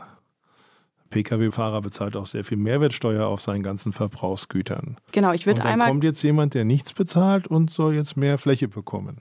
Ich habe nichts dagegen, dass Fahrradfahrer Fahrradwege haben, ganz im Gegenteil. Ich mache mir eher selbst mittlerweile als Fußgänger Sorgen, wenn ich durch Frankfurt laufe, dass ich von einem Fahrrad überfahren werde oder vom E-Bike überfahren werde, als von einem Auto oder einem Motorrad. Die bleiben bei Grün stehen, die fahren bei Grün los, die fahren bei Linksabbieger, Rechtsabbieger nach den Stoppschildern. Bei anderen habe ich wirklich mittlerweile Angst, wenn ich als Fußgänger unterwegs bin. Und deswegen, also Ja. ähm, Also Sie, Ihnen sind die Kosten sehr wichtig, glaube ich, so als Thema. Da würde ich auch gerne einmal drauf Kosten mal, Wir eingehen. müssen daran denken, weil wir, wir bezahlen das alle. Und ich bin ja dafür, auch Investitionen zu tätigen. Ganz klar. Sei es nun auch in Wasserstoffangebote, sei es in E-Fuels, sei es in vielleicht eine dritte Geschichte, Brennstoffzelle, sei es in ein viertes Thema, die wir vielleicht noch gar nicht auf dem Schirm haben. Gar keine Frage. Aber das Aber- ist ein aber- Thema, das müssen wir immer im Genau, Hinterkopf aber das, haben. das ist jetzt ein Thema, da kommen wir, glaube ich, noch. Ich wollte noch einmal, dass Sie vielleicht das mal zu Ende ausführen, was da Ihre Idee ist. Also genau, umsteigen also die Idee und dahinter, Dann, ne? Umsteigen, Wege reduzieren waren wir ja eben. Das ist der erste Schritt. Also das beste Auto ist gar kein Auto. Einfach egal vom Antrieb, weil auch E-Autos in der Produktion, Batterieproduktion CO2 ausstoßen. Die Wege, die wir also nicht vermeiden können, die müssen wir nachhaltiger gestalten mit klügeren Verkehrsmitteln als jetzt mit Privatautos. Das heißt, da müssen wir umsteigen auf Bus, Bahn, Fahrrad, Fußwege, da wo es eben geht und Angebote schaffen, wie zum Beispiel im ländlichen Raum On-Demand-Rufbusse als ein Beispiel. Es haben ganz viele Kommunen, es funktioniert auch in diesen Kommunen sehr gut. Das muss man halt nur finanzieren. Also das einmal so vielleicht als, wie kommen wir denn zu den Klimazielen im Verkehr, weil die Herausforderung da ist wirklich riesig. Die Bundesregierung hat ja ein Klimaschutzgesetz und laut diesem Klimaschutzgesetz muss der Verkehr seine Emissionen bis 2030 halbieren. Und das ist eine riesige Herausforderung. Das, was gerade auf, politisch auf dem Tisch liegt, reicht halt bei weitem nicht. Der Expertenrat für Klimafragen hat gerade der Bundesregierung bestätigt, ihr tut viel zu wenig im Klimaschutz und besonders im Verkehr ist die Lücke riesig. Selbst wenn man sich anschaut, was unser Verkehrsminister Herr Wissing so als Klimamaßnahmenplan vorgelegt hat, dann ist immer noch eine riesige Lücke von 175 Millionen Tonnen im Jahr 2030 zu schließen. Und er hat noch keine Idee, wie er das machen will. Das heißt, wir stehen vor riesigen Herausforderungen im Verkehr. Vielleicht auch nochmal ein Punkt, warum rede ich so viel über Straßenverkehr und nicht über Schiffe und Flugverkehr? Weil wir, wenn wir uns die CO2-Emissionen anschauen, kommen da 96 Prozent der innerdeutschen äh, verkehrsbezogenen Emissionen vom Straßenverkehr. Und der größte Batzen davon kommt vom Pkw. Also das wissen ganz viele Menschen nicht, dass wir hier das größte Problem tatsächlich im Pkw-Verkehr haben, weil von den 96 Prozent sind 60 Prozent Pkw und die restlichen 36 Prozent Lkw und andere Nutzfahrzeuge wie Busse, die natürlich jetzt nicht den großen Batzen machen. Also das heißt, Wenn ich mir rein aus Klimaschutzsicht drauf gucke, ist das der größte Hebel, wo wir ansetzen müssen. Ist das Ziel, in dem wir unabhängiger vom Auto werden, weil wir jetzt in einer krassen Abhängigkeit sind und auch unabhängiger von Ölverbrennung. Klingt doch eigentlich ganz gut. Ja, es klingt ganz gut, aber es ist nur bezogen rein auf den Verkehr, es ist nicht rein bezogen auf die Industrie, auf Heizungsthemen. Und da wissen Sie ganz genau, dass die größten CO2-Emittenten in Deutschland eben nicht der Verkehr sind, sondern dass der größte Emittent nämlich bei der Industrie liegt. Und da traut sich keiner ranzugehen. Das ist also genau ich das Thema. Mich auf jeden. Fall auch Mag an sein, die Sie Industrie zu gehen, weil ich, wir verklagen gerade VW. Ja, gut, Sie verklagen gerade VW. Ich weiß, das ist das Thema, woran Sie gerade arbeiten an Ihrer, glaube ich, in Ihrer Tätigkeit, wenn ich das richtig weiß. Das Thema ist, sind ja nur 150.000 Arbeitsplätze und das Thema ist aber hier die Energiekosten, was ich jetzt gerade sehe. Also wenn ich mir jetzt anschaue, was BASF beispielsweise zahlt die achtfachen Energiekosten im Vergleich zu anderen Ländern und wird seine gesamte Ammoniakproduktion aus Deutschland abziehen. So, größte Hersteller der Welt von Ammoniak ist weg. Warum? Ganz kurz, Weil er was hat das woanders mit Verkehr hingeht. zu tun? Warum? Das verstehe ich gar nicht. Nein, Sie reden nie über Kosten. Sie reden immer nur über Wege. Das ist okay, aber es ist nie zu Ende gedacht so richtig. Weil ich mir immer die Frage stelle, wie soll das finanziert werden? Und wenn wir hier Produkte beispielsweise herstellen, die am Ende achtmal so teuer sind wie auf dem Weltmarkt, die kauft kein Mensch. Die können sie sich in den Schrank stellen, weil sie keiner abholt. Dann haben wir auch keine Leute mehr, die arbeiten. Es will auch keiner, sage ich mal, Deutschland vergiften, um Gottes Willen. Das ist auch nicht der Punkt, ja. Die Thematik ist nur, dass wir ein Industriestandort sind, sicherlich andere Länder weniger ausstoßen, weil sie gar keine Industrieproduktion haben und vielleicht auch auf einem anderen technischen oder Industriestand unterwegs sind. Nehmen wir manche Länder in Nordafrika per se, ja. Aber wir einfach jetzt anfangen, bestimmte Themen umzustellen oder umstellen zu wollen, ohne dabei zu sehen, dass wir in der Globalisierung sitzen. Wie gesagt, ich komme nur noch mal zurück, 1,8 Prozent weltweit CO2. Das Thema China, das werden wir von hier aus nicht lösen. Das Thema Amerika werden wir von hier aus nicht lösen. Ganz im Gegenteil. Wir kaufen im Augenblick alles bei den Amerikanern ein. Aus welchen Gründen auch immer, kann man sich mal auch fragen in der Regierung, was da gerade passiert. Hat kaum einer so richtig auf dem Schirm. Das sind Themen, wo man vielleicht eher mal rangehen muss. Ja? Nicht, dass wir hier jetzt anfangen sollen, unsere Hände in den Schoß zu legen und nichts zu tun. Aber wir müssen uns überlegen, wie weit wir was tun können. Ja? Oder wo wirklich die großen Verursacher sind. Das ist das Thema. Und es wird Länder geben, die immer aufgrund ihres Industriestandortes etwas mehr CO2 wahrscheinlich ausstoßen werden als andere, die auf einem anderen Gebiet sind. Ich glaube, jetzt Ähm, kommen wir ein bisschen vom Pfade ab irgendwie. Ja. Also wir haben, glaube ich, gerade über das, wollten über die Kosten reden. Und Mhm. ein Vorwurf, den Herr Linden, glaube ich, gerade erhoben hat, war, das ist alles nicht zu bezahlen. Mhm. Was sagen Sie denn dazu? Ich würde auch voll gerne auf äh, Kosten kommen, nur kann ich einmal zu diesem Deutschlands Rolle 1,8 Prozent noch Mhm. das war ein vorher? zweites Argument, genau. Also das Argument laut, wenn ich es kurz zusammenfasse, Deutschland stößt eh nur einen Bruchteil der globalen Emissionen aus.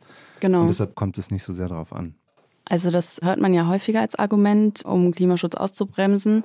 Und das überzeugt mich gar nicht, weil nur weil man Verantwortung in kleine Teile teilt und keine Ahnung, zum Beispiel, wenn wir die Weltbevölkerung in 50 Teile, die jeweils zwei Prozent emittieren, aufteilen würde, dann ist die Verantwortung ja trotzdem noch da. Also dadurch ist die Verantwortung ja nicht weg. Keiner hat weil- ja gesagt, dass die komplett kurz, weg ist. Genau. Das, also Verantwortung, nur weil man sie in kleine Teile zerlegt, verschwindet nicht. Das heißt, wo gehen wir damit hin?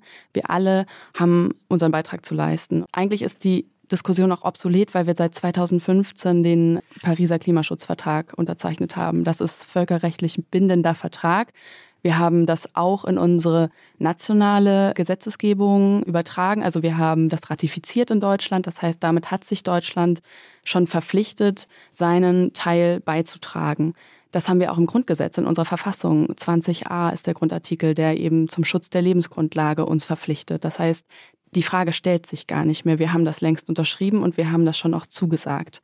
Gleichzeitig, wenn wir auch nochmal auf unsere globale Verantwortung schauen, das ganze Klimathema ist ja ein großes Gerechtigkeitsthema, weil die Länder, die am wenigsten zur Klimaerhitzung beigetragen haben in der Vergangenheit, eben weil sie nicht so viel Öl, Kohle, Gas verbrannt haben in der Vergangenheit, Industrialisierung und so weiter, die sind jetzt am härtesten getroffen von den Extremwetterereignissen, von den Hochwassern, von den Hitzewellen in Indien, was wir gerade gesehen haben, Pakistan. Also wir haben zwar auch solche schlimmen Momente wie Ahrtal in Deutschland, wo 130 Menschen ihr Leben verloren haben, aber solche Fälle haben wir in dem globalen Süden noch viel, viel krasser, viel, viel heftiger. Und deswegen sind wir als globaler Norden und als ein Land, was ja sehr stark davon profitiert hat, viel Öl zu verbrennen, viel Kohle zu verbrennen, besonders verpflichtet, unseren Beitrag zu leisten, damit Inseln im Süden nicht untergehen, damit die Menschen ja nicht gefährdet werden unnötig. Das ist jetzt schon, also es passiert jetzt schon, dass es existenziell bedrohlich ist. Das manifestiert sich, wenn wir uns den Pro-Kopf-Ausstoß anschauen. Der globale Durchschnitt pro Kopf CO2-Emissionen im Jahr liegt bei 5 Tonnen, in Deutschland bei 9,7. Und ich finde, das zeigt sehr klar, dass unser Lebensstil nicht nachhaltig ist, dass er auf Kosten von Menschen im globalen Süden geht und dass wir das ändern sollten. Das einmal zu der Rolle von Deutschland. Auch wenn Sie völlig recht haben, wir sind zwischen 1,8 und 2 Prozent der globalen Emissionen, aber wir sind immer noch einer der Top 10 Emittenten. Und wenn man die EU zusammennehmen würde, dann kommen wir direkt nach China und USA. Das heißt, wir sind jetzt nicht so, so ein ganz, ganz kleiner, irrelevanter Teil in dem ganzen Spiel. Nochmal zum Thema Kosten. Ich rede sehr, sehr gern und sehr viel über Kosten. Und zwar fällt mir immer wieder auf, dass wir in der Diskussion die Kosten des Autoverkehrs unter den Teppich kehren wir schauen uns nicht wirklich an, was Autoverkehr kostet. Und zwar, damit meine ich jetzt besonders die sozialen Folgen, die Kosten, die externalisiert werden. Das heißt, die Kosten, die eben nicht von den AutofahrerInnen abgedeckt werden durch zum Beispiel Kfz-Steuer und so weiter. Und da fließt eben ganz viel ein. Beispielsweise in Deutschland liegen wir bei 149 Milliarden pro Jahr die die Folgekosten vom Verkehr. Und von diesen 149 Milliarden sind es 141 von der Straße. Was sind das für Folgen? Die Folgen? Definition genau. würde ich auch ja. kennen. Genau, die Folgekosten, da stellt sich nämlich die Frage so, was wird gerade nicht abgedeckt? Was zum Beispiel Unfälle bedeuten. Also gerade beim Straßenverkehr sind halt einfach Unfälle. Ich sage ungern Unfall, was klingt so nach Zufall. Es ist kein, häufig kein Zufall, es ist häufig vermeidbar, wenn man eine andere Verkehrsplanung hätte, wenn man weniger Autos hätte. Aber sagen wir mal Zusammenstöße, Verkehrstote. Im letzten Jahr sind über 2500 Menschen im Straßenverkehr gestorben. Wie viel davon auf der Autobahn, wie viel in der Stadt? Genau, ich rede noch gar nicht über Autobahn und Stadt. Das Problem ist die Stadt und es hat nichts mit der Autobahn und der großen äh, Kilometerleistung über, über zu tun, die zurückgelegt werden. Ich bin noch bei den bundesweiten ähm, Kosten, ja. genau, jetzt unabhängig von welcher Straße. Diese Kosten sind also aus den Unfällen. Das heißt, wenn jemand verletzt wird oder stirbt, dann hat das immer Kosten. Ein Rettungseinsatz hat es so makaber, wie das jetzt klingt. Ne? Also weil Sie wissen, wie viele Haushaltsunfälle wir haben, wie viele Leute im Haushalt am, im Jahr Unfälle haben. Und da reden Sie über 3000 Unfälle im Straßenverkehr. Ist das Ihr Ernst? Wir haben mehrere hunderttausend Unfälle zu Hause. Da haben wir viel mehr Rettungseinsätze, viel mehr Hubschrauber, viel mehr Notarztwagen, die überhaupt hinfahren. Also die Relation, von der Sie da gerade reden, ist es schlimm über jeden Unfall. Grauenhaft, ja, furchtbar. Ich habe vier Menschen in meinem Leben wiederbelebt. Ich weiß ein bisschen auch, wovon ich da rede, ja. Rettungshubschrauber alles gemacht. Aber die Thematik ist doch, das sind 3000 in ganz Deutschland. Und da sagen Sie jetzt gerade, das sind unglaubliche Kosten. Fangen Sie mal an dann bei den Leuten, die zu Hause ihre Glühbirnen wechseln. Da ist es, das ist viel schlimmer. Aber was heißt das genau, was Sie sagen? Nur ich weil sage, es woanders mehr sind, heißt das doch nicht, dass wir im Verkehr nichts ändern, weil 3000 Menschen sind, also 2500, über 500 Menschen, das ist einfach zu viel, weil wir, wir haben die Vision Bei Zero. 82 Millionen Menschen. Ja, Sie sagen Sie, das muss man einfach in Kauf Sie können nehmen. jeden einem Ganzkörperkondom einpacken und einen Helm aufsetzen und da draußen rausschicken und Sie werden immer noch einen Toten haben. Weil er auf sein Handy guckt, über die Straße läuft, weil er die Treppe runterfällt, weil er einschläft ich kenne die Vision Zero sehr genau. Wir arbeiten Vielleicht müssen wir die nochmal erklären mit. an diesem Punkt. Also die Vision Zero ist ja quasi die Idee, dass niemand im Straßenverkehr... Ich weiß, was das ist. Wir arbeiten mit daran. Habe ich genau, Hörerinnen und Hörer wissen es vielleicht. Ja, genau. Ich glaube so, auch. Gut. Ich glaube auch, einmal kurz erklären. Und, und bevor wir jetzt sozusagen in so eine merkwürdige Diskussion kommen, wo mehr Leute sterben, ja. ähm, würde mich jetzt doch nochmal genauer interessieren, wie würden Sie das denn finanzieren? Ja. ja wir kamen ja hier auch eben gerade über die Folgekosten zu genau, dem Thema. Genau, Wenn ich dann sehe absolut. 3000 und ich sehe dort mehrere hunderttausend, die im Jahr einen Unfall haben, dann sehe ich da halt ganz andere Folgekosten. Ja. ja. Also mich wen, ich würde Sie nur verstehen wollen. Also neben ja. diesen Folgekosten eben interessieren, wie würden Sie es dann eben finanzieren? Genau, wie würden wir das finanzieren? Also das Geld gerade im Verkehr ist da, man muss es einfach umlenken. Ein Beispiel. Wir haben im Straßenverkehr Milliarden, die wir, wenn wir aufhören würden, neue Autobahnen zu bauen, in die Schiene investieren können. Wir haben klimaschädliche Subventionen in Höhe von rund 65 Milliarden Euro. Welche die sind das denn? Genau, die sind umweltschädliche Subventionen laut Umweltbundesamt. Welche sind das denn? Um es greifbarer zu machen, wir gerade im Verkehr subventionieren den Autoverkehr massiv. Beispielsweise beim Dienstwagenprivileg, also Menschen mit einem Firmenwagen haben steuerlichen Vorteil in der Privatnutzung wo mehrere Milliarden im Jahr dem Staat flöten gehen. Das könnte man abschaffen, das könnte man an Konditionen knüpfen und sagen, die Menschen, die besonders klimaschädliche Autos fahren, müssen einfach mehr bezahlen. Gerade das Dienstwagenprivileg begünstigt Gutverdienende überdurchschnittlich. Das heißt, das ist auch eine Gerechtigkeitsfrage, da das Geld anders zu verteilen. Diesel subventionieren wir. Der wäre eigentlich teuer, wenn der Staat sagen würde, wir würden das streichen. Also der ist hier bei uns so teuer wie nirgendwo. Wenn Sie in Frankreich tanken und warum sind die ganzen Tankstellen im Grenzgebiet im Elsass im Augenblick ausverkauft? Weil jeder Deutsche dorthin geht zum Tanken. Wir haben keine weltweite Energiekrise, wir haben gerade eine deutsche, hausgemachte, gewollte Energiekrise von ein oder zwei Parteien. Also es kann ja nicht sein, dass wir in Deutschland 2 Euro, 2,20 Euro zahlen, 2,50 Euro bezahlen und ich fahre in das französische Grenzgebiet und zahle 1,50 Euro. Nochmal zu dem Punkt Kosten bei Tanken, also weil Sie sich ja für E-Fuels aussprechen, ja. da liegen wir ja eigentlich in den nächsten Jahren bei 3,20 Euro Herstellungskosten. Das müsste Sie dann jetzt auch Noch aufregen. höher aktuell. Das ist ein Thema der Nachfrage. Wenn Sie die Anlagen, weil wenn Deutschland nicht sagt, dass sie das anrechnen, dann wird auch keiner darin investieren. In der Sekunde, in der Sie sagen, E-Fuels werden angerechnet auf den CO2-Ausstoß, was uns kurzfristig, ich sage nicht, dass das die Lösung ist für 2040, aber wir werden kurzfristig, da Sie das in aktuelle Verbrenner einfließen lassen können. Und wir haben ja im Augenblick irgendwas zwischen 47 und 48 Millionen Fahrzeuge, die zugelassen. Da waren wir uns ja einig. Sie sagen ja sogar noch ein bisschen mehr. Aber die eine Million lassen wir die, lassen, die, lassen wir einfach mal die eine Million. Äh, das ist ja ganz entspannt. Das ist ja noch größer. Wir haben drei Millionen Neufahrzeuge im Jahr, die in Deutschland zugelassen werden. Je nach Konjunktur zwischen 2,8 und 3,2. Es ist immer um die drei Millionen. So.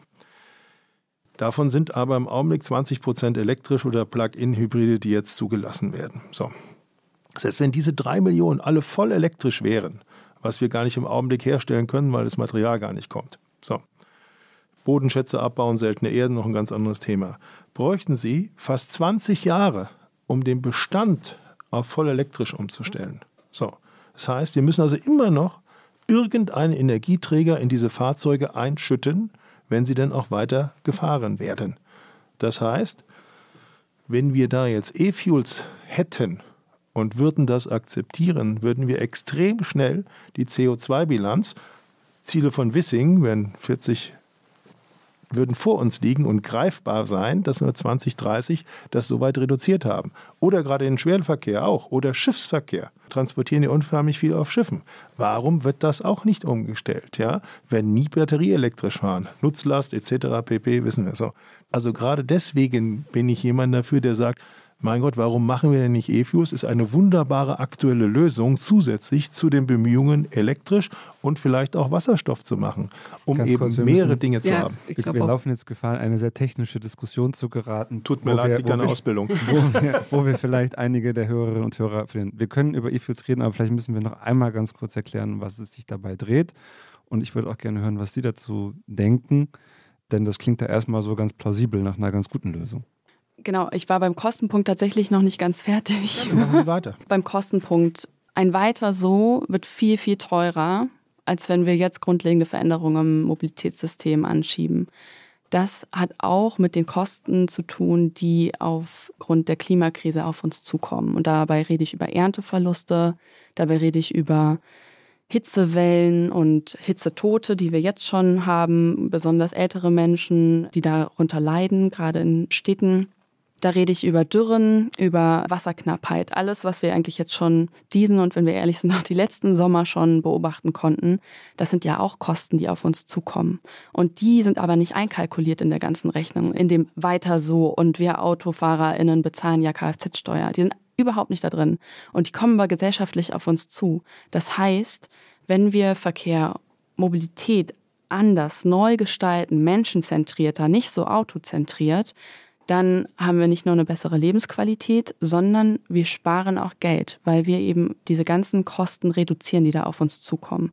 Das ist so ein bisschen so, wie wenn ein Komet auf die Erde zu rast und wir wissen, wir müssen jetzt handeln, es ist ein Notfall.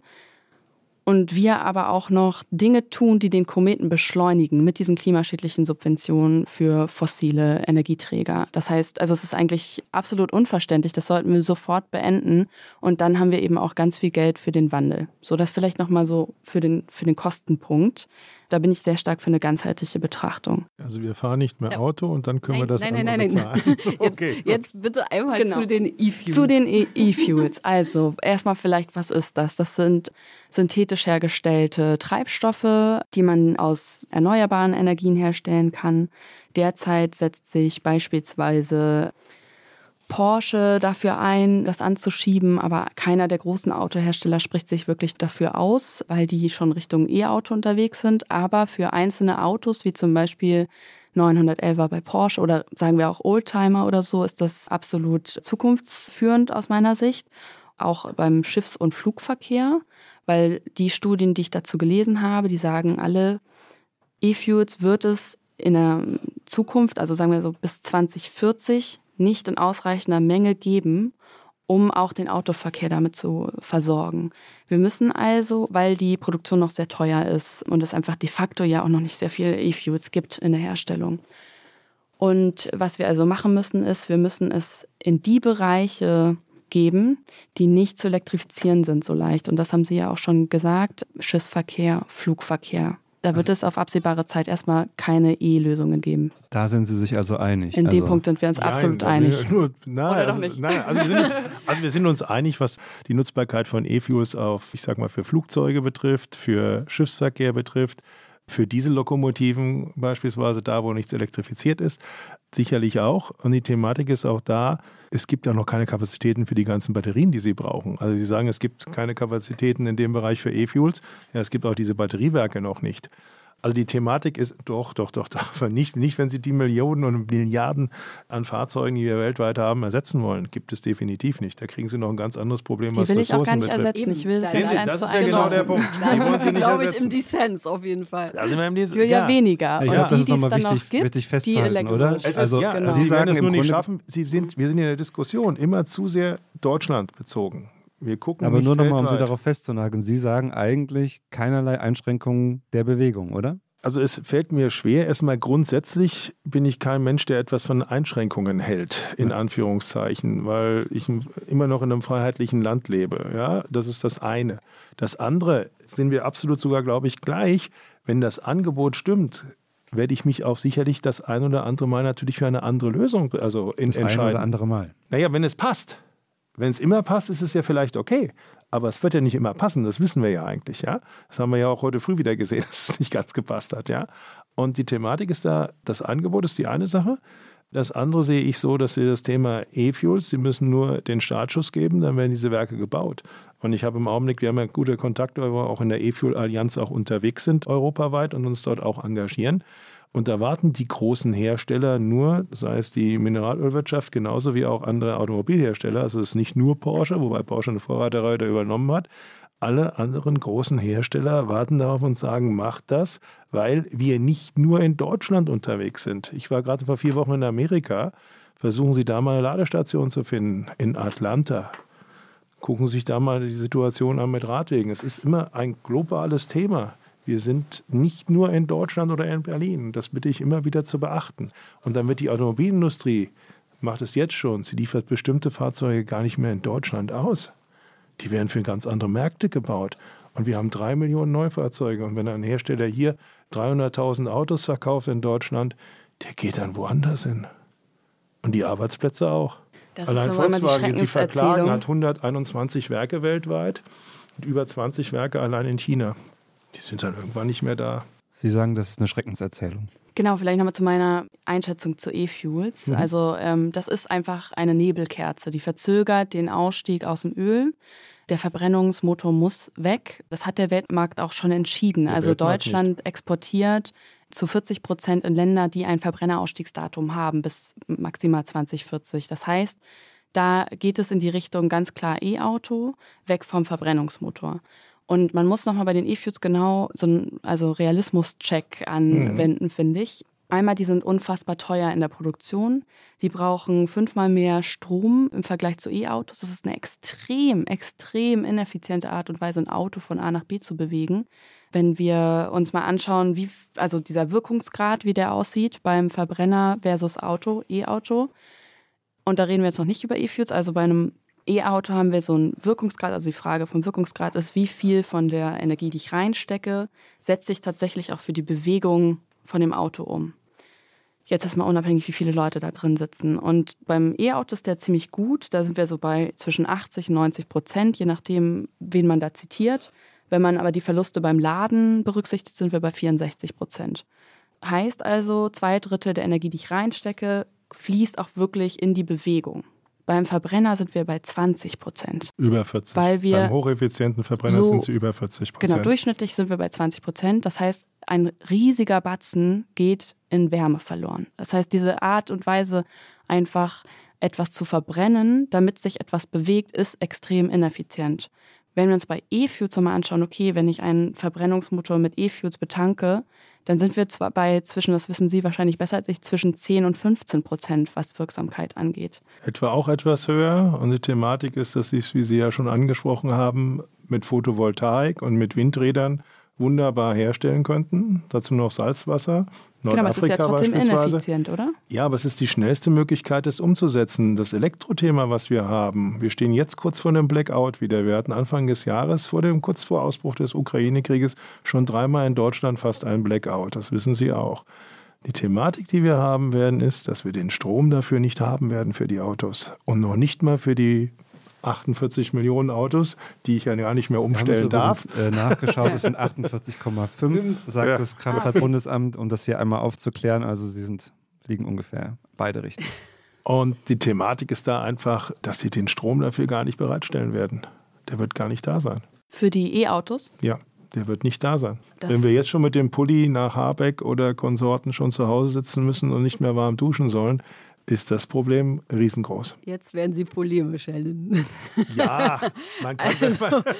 Das ist aber das ist die Realität. Nee, die Realität schätze ich sehr anders ein, ehrlich gesagt. Diese Schreckenserzählung, dass jetzt irgendwie erstmal nicht alle Autos einfach austauschen mit E-Autos, ne? Das ist echt wirklich nochmal ein wichtiger Punkt in der Diskussion, sondern weniger Autos, kleinere Autos. Ich rede auch nicht von E-SUVs, in dem, was ich jetzt gerade als Vision an Mhm. Sie die wissen, dass Wand das male. E-Auto im Allgemeinen aber größer wird. Ich fahre keinen Suff, aber die Thematik ist, dass die E-Autos wegen der Batterien, die sie unterbringen müssen, Sie wissen, Das muss nicht so sein. Das ist eher, weil die Autohersteller eine höhere Marge haben mit großen E-Autos und damit mehr Geld Leute verdienen als mit haben wollen, Kleinwagen. weil die Leute eine Reichweite haben wollen. Ich glaube, man braucht jetzt kein Audi e-tron, um keine Reichweitenangst zu haben. Also da gehen auch kleinere Autos. Das hat wirklich eher damit zu tun, dass große E-SUVs sehr viel Geld abwerfen für die Autohersteller. Aber die Leute, das ist etwas, was äh, der SUV-Markt ist vor allen Dingen auch gewachsen, als vor 30 Jahren die nur aus den Amerika, England und Japan hierher kamen. Kein deutscher Anbieter hatte das gemacht, das wissen Sie auch. Und das ist ein Angebot- und Nachfragethema gewesen. Und wenn ich heute noch über, immer höre, wer alles ein SUV kaufen will, Sie wissen auch, Thema Anhängelast bei Elektrofahrzeugen ist auch so ein Thema. Also da kann keiner seinen Anhänger mehr ziehen, da kann keiner seinen Caravan mehr ziehen, da kann keiner seinen Pferdewagen durch die Gegend bewegen. Die fahren ja weniger in, in Gelände, als wie mir das es Sinn macht, weil die höhere Anhängelasten haben. Beim Elektroauto versuchen sie mal eine Anhängerkupplung Also zu ich montieren. glaube, ich glaube, auch da werden wir jetzt hier keine Tech Talk, Einigung ne? erzielen Trotzdem. mit den SUVs. Auch da werden die, gibt es doch hier sehr unterschiedliche Ansichten. Ja, Philipp? wobei ich eigentlich das ganz interessant finde, weil ich glaube, dass sie da auch noch einen großen Meinungsunterschied haben. Und mich würde es trotzdem noch mal kurz interessieren. Es ist ja nicht nur, dass es mehr Autos gibt jedes Jahr, sondern die Autos werden ja tatsächlich auch größer. Und das berührt ja all die Punkte, die Sie schon angesprochen haben. Fläche in der Stadt und so weiter. Und ich kann mir vorstellen, dass Sie da auch sehr unterschiedlich drüber denken. Wenn ich Sie richtig verstehe, Frau Thiemann, wären Sie ja sogar dafür, SUVs zu verbieten oder zumindest die Größe zu regulieren. Warum? Weil SUVs nicht zukunftsfähige Fahrzeuge sind. Also die sind total gestrig, die fahren in eine Richtung, die gefährlich ist. Also einmal aus klimatischer Sicht. SUVs haben einen höheren Energieverbrauch, dementsprechend laut Internationaler Energieagentur rund 25 Prozent mehr CO2-Ausstoß. Das ist genau das Gegenteil von dem, was wir brauchen. Wir müssen weniger Autos haben, aber wir brauchen auch kleinere Autos, also die, die es quasi noch braucht in Zukunft, gerade im ländlichen Raum, die müssen möglichst klein, elektrisch sein und dürfen auch, ja, alleine aerodynamisch. Früher hatte man ja wirklich so das Ziel, Autos so windschnittig wie möglich zu bauen und davon haben die Autosteller sich ja bei weitem verabschiedet. Man könnte sagen, die bauen jetzt Wände und versuchen diese Wände auch übermotorisiert so schnell wie möglich fahren zu lassen. Also da wird immer ganz viel damit gearbeitet, möglichst doch schnell fahren zu können, obwohl das Auto riesig ist. Wir haben einen riesigen Ressourcenverbrauch, der ist auch beim E-SUV ein riesiges Problem, weil eben, wie gesagt, die Batterie ja in der Produktion sehr viel CO2 ausstößt. Das heißt, auch da braucht es kleine E-Autos, die möglichst geteilt sind.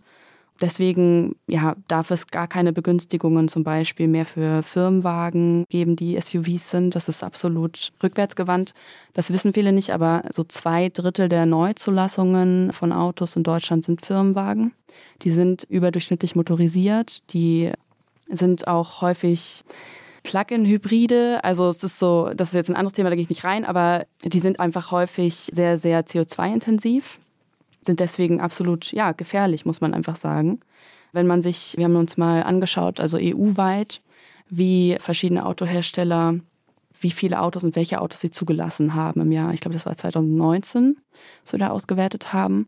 Das heißt, man kann jetzt immer so einzelne Autos rauspicken und sagen, das Auto verbraucht aber nicht so viel wie das so und darüber streiten, welches Auto vergleichbar ist. Aber wenn man sich jetzt mal alle Autos anschaut, die ein Autokonzern verkauft und da mal einmal den durchschnittlichen Unterschied anschaut, so die Autos, die als SUV gelten, die Autos, die nicht als SUV gelten, dann ist ganz klar, SUVs verbrauchen mehr, die sind stärker motorisiert und sie wiegen mehr. Und ich weiß nicht, wie das in eine nachhaltige Zukunft passt. Also was das Thema Batterien anbetrifft, kann ich mir nicht vorstellen, dass gerade im ländlichen Bereich die Fahrzeuge kleiner werden da gab es mal so Hotzenblitz, ich weiß nicht, ob Sie den kennen. Das war so ein zweisitziges Auto, was irgendwie wie ein fast verkleidetes Fahrrad aussah. Eines der ersten Elektrofahrzeuge. Hat übrigens der Chefkonstrukteur von AMG gemacht in der Schweiz dann. Das war seine erste Arbeit. Später sein hochmotorisierte Fahrzeuge im Mercedes-Konzern gemacht. War Effizienz. Ist ja. immer auch dort, nämlich auch im Sportwagenbereich ein Thema weil gerade die Reichweite brauchen sie im ländlichen Betrieb. Und deswegen kommen sie mit diesen kleinen Batterien und das ist das, wenn sie die Fahrzeuge verkleinern und haben dann halt nur noch 20 kW drin. Das ist so in etwa wie, sitze ich im Elektroauto und komme ich noch nach Hause oder habe ich Durchfall und schaffe ich es noch zur nächsten Toilette. Das ist irgendwann ein Punkt, wo sie dann um 100 Kilometern Reichweite oder 150 Kilometer Reichweite ist es dann schwierig. Dann müssen sie dann auch wieder wirklich sehr genau gucken, wo sie eben noch hinkommen. Und deswegen glaube ich nicht, dass die Fahrzeuge dort kleiner werden. Eine andere Größen. Also Aber heißt, heißt das, wir ja? fahren alle E-SUV auf dem Land? Müssen das? Nein, ich bin, ich, nochmal, also ich bin ja gar kein SUV-Fan oder ich fahre auch keinen. Also mich trifft man damit beispielsweise nicht. Aber auf der anderen Seite, wenn Leute auf dem Land fahren und müssen einen Anhänger ziehen, weil sie noch eine Landwirtschaft haben oder irgendwas anderes haben und brauchen den Platz, dann werden wir es wahrscheinlich nicht damit schaffen, dass wir ihnen jetzt vorschreiben, dass sie jetzt in einen Hotzenblitz einsteigen sollen oder in einen VW ab, weil sie den Platz benötigen vielleicht oder auch die Reichweite benötigen, weil sie die Batterie unterbringen müssen. Das ist vielleicht kein SUV, aber das ist eine Limousine oder ein Kombi mit einer großen Batterie. Und die größte Zunahme der Autos finde ich per se auch nicht sehr angenehm, weil ich auch immer lieber kleiner und kompakter fahre.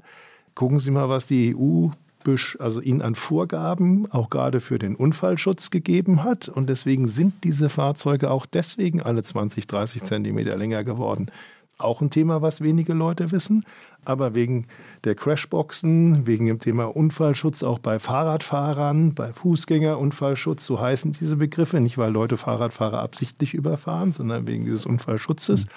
Crashboxen, die integriert sind, andere Systeme, die da mittlerweile unterkommen, auch autonomes Fahren, was sie an teilweise an Assistenzsystemen, Kameras etc. unter, hat diese Autos größer und schwerer machen lassen. Aber Sie werden auch nicht bestreiten, dass es was mit Nachfrage und Geschmack zu tun hat. Offenbar. Absolut, ich sage ja, das ist ein Thema, Sie bauen das, was der Kunde will und nicht das, was Sie versuchen, dem Kunden unterzujubeln. Wenn der Kunde das Aber nicht will, das verstehe ich nicht kaufen ganz. Sie das nicht.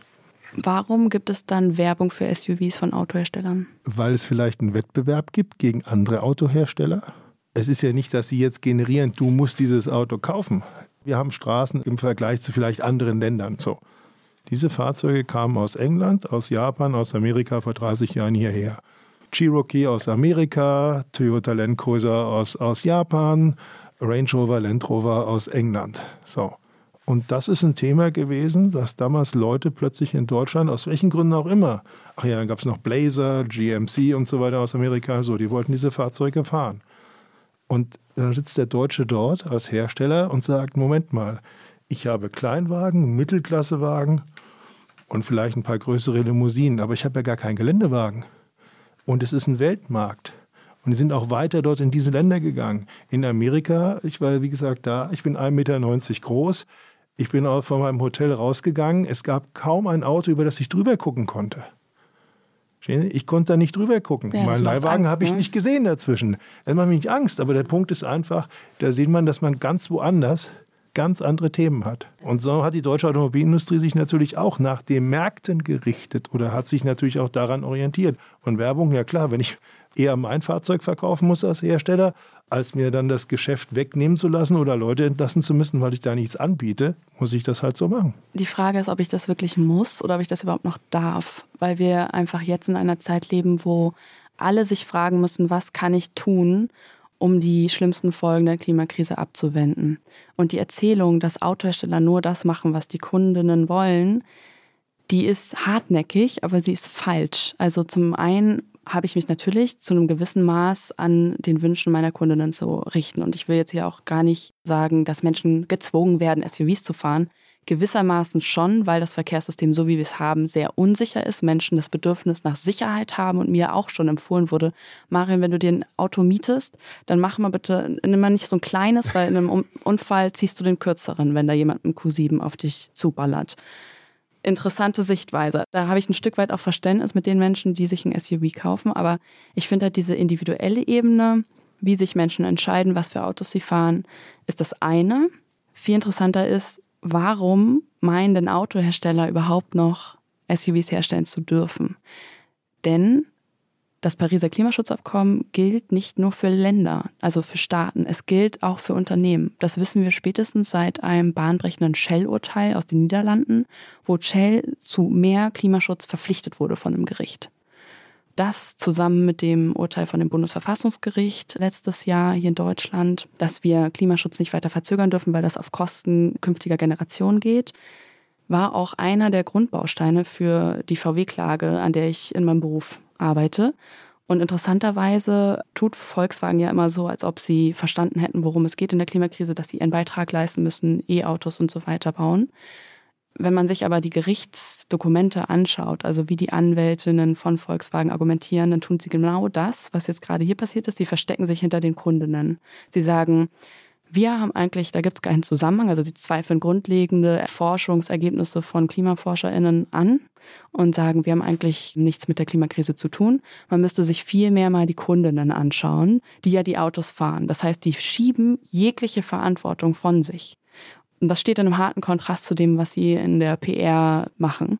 Und ich denke, dass jeder Autohersteller mittlerweile sich ganz genau anschauen muss, wenn er sagt, er ist 1,5 Grad kompatibel oder 2 Grad kompatibel.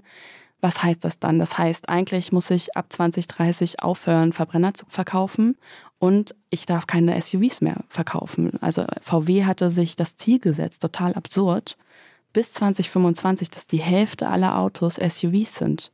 Und da kann ich mich als Weltkonzern nicht hinter den Kundinnen verstecken. Ich glaube, wir haben jetzt eine Stunde geredet und eine Menge gelernt. Wir zumindest, Jana, glaube ich. Ja, du auch? auch. Auf jeden Fall, gerade bei dem Thema Auto. Wir fragen immer am Ende des Gesprächs, auch heute, was Sie jeweils mitnehmen jetzt aus dem Gespräch. Haben Sie zum Beispiel, Herr Linn, haben Sie etwas gelernt aus diesem Gespräch? Oh ja, habe ich etwas gelernt. Ich glaube, eine ganze Menge.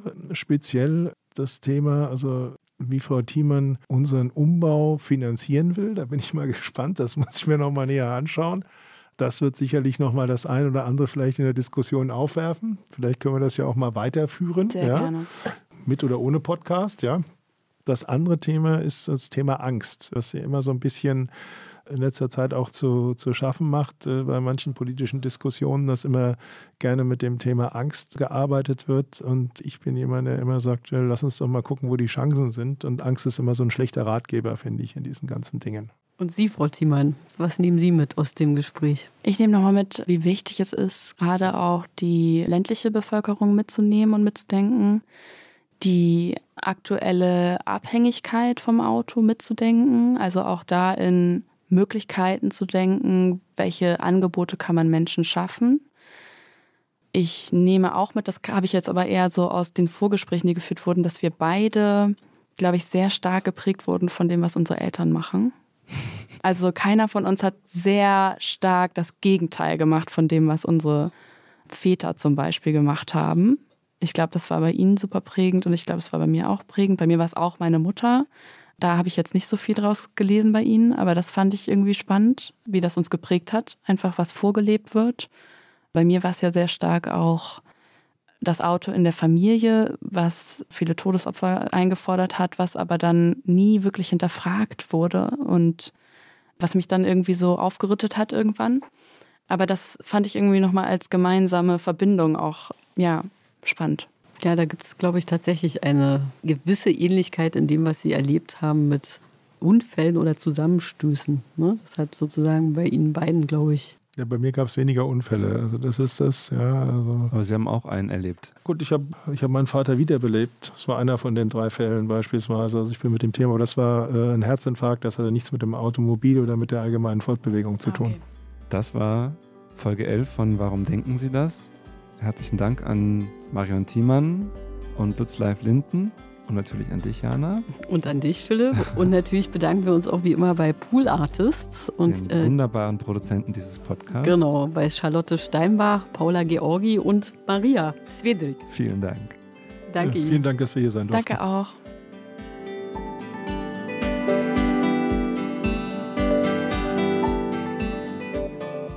Warum denken Sie das? Ist ein Podcast von Zeit Online, produziert von Pool Artists.